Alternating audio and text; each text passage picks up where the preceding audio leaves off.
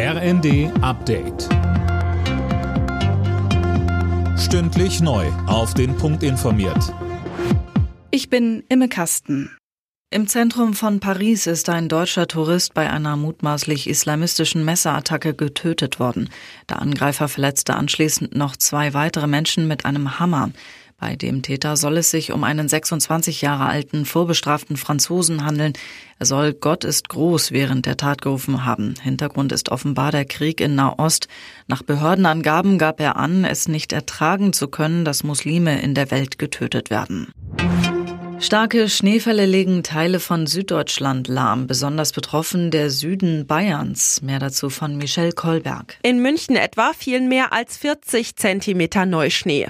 Der dortige Flughafen stellte seinen Betrieb ein. Auch der Hauptbahnhof wurde gesperrt. Die Bahn rechnet inzwischen damit, dass es im Zugverkehr in Süddeutschland bis Montag große Probleme gibt.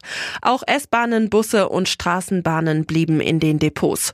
Und das Fußball-Bundesligaspiel des FC Bayern München gegen Union Berlin wurde ebenfalls abgesagt. Die Deutsche Bahn ist zuletzt so unpünktlich wie seit acht Jahren nicht mehr. Fast jeder zweite Zug im Fernverkehr der Bahn ist laut Bild im November verspätet gewesen. Dabei wurden rund 75 Prozent der Züge durch mindestens eine Baustelle ausgebremst, zitiert das Blatt einen Bahnsprecher. Grund ist demnach, dass es deutlich mehr Baustellen gibt, 11 Prozent im Vergleich zum November 2022. und auch das Wetter sorgt für Einschränkungen, etwa Stürme oder wie jetzt das Winterwetter. Heimsiege in der Bundesliga. Im Abendspiel gewann Stuttgart gegen Bremen 2 zu 0. Leipzig bezwang Heidenheim 2 zu 1. Mönchengladbach schlug Hoffenheim ebenfalls 2 zu 1 und Bochum besiegte Wolfsburg 3 zu 1.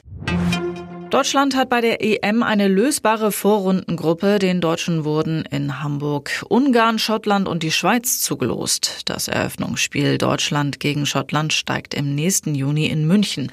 Und die DFB U17-Mannschaft hat die WM gewonnen. Im Finale gab es ein 6 zu 5 nach Elfmeterschießen gegen Frankreich. Alle Nachrichten auf rnd.de